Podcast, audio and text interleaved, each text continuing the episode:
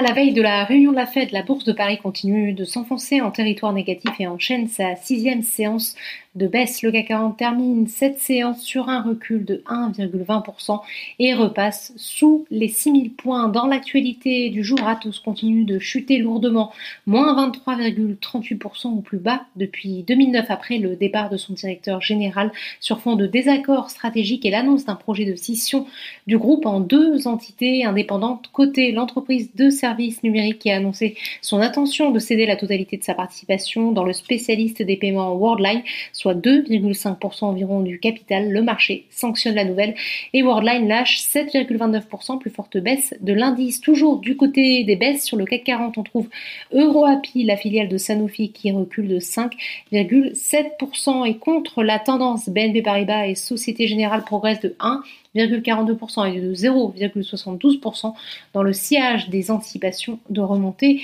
des taux. Total Énergie avance également de 1,37% en profitant de la progression des cours du pétrole, le baril de Brent qui s'échange à 124 dollars. Enfin, Carrefour surperforme profitant de l'inflation. Le titre gagne 1,54%, plus forte hausse de l'indice. Sur le SBF 120, la biotech Valneva rebondit de 2,61%, insuffisant évidemment pour effacer la perte abyssale de la veille. A contrario, la chute est lourde pour euh, Air France KLM qui retombe à son plus bas historique. Le groupe a bouclé son augmentation de capital d'un montant de 2,25 milliards d'euros, opération à l'issue de laquelle CMA et CGM détient 9% du capital de la compagnie aérienne. Enfin, outre-Atlantique, l'humeur des investisseurs reste fragile, nouveau signe d'une inflation galopante, la hausse des prix à la production qui a encore accéléré le mois dernier. Toutefois, après la forte chute de la veille, les trois indices de la bourse de New York ont démarré la journée dans le vert. Voilà, c'est tout pour ce soir. N'oubliez pas, toute l'actualité économique et financière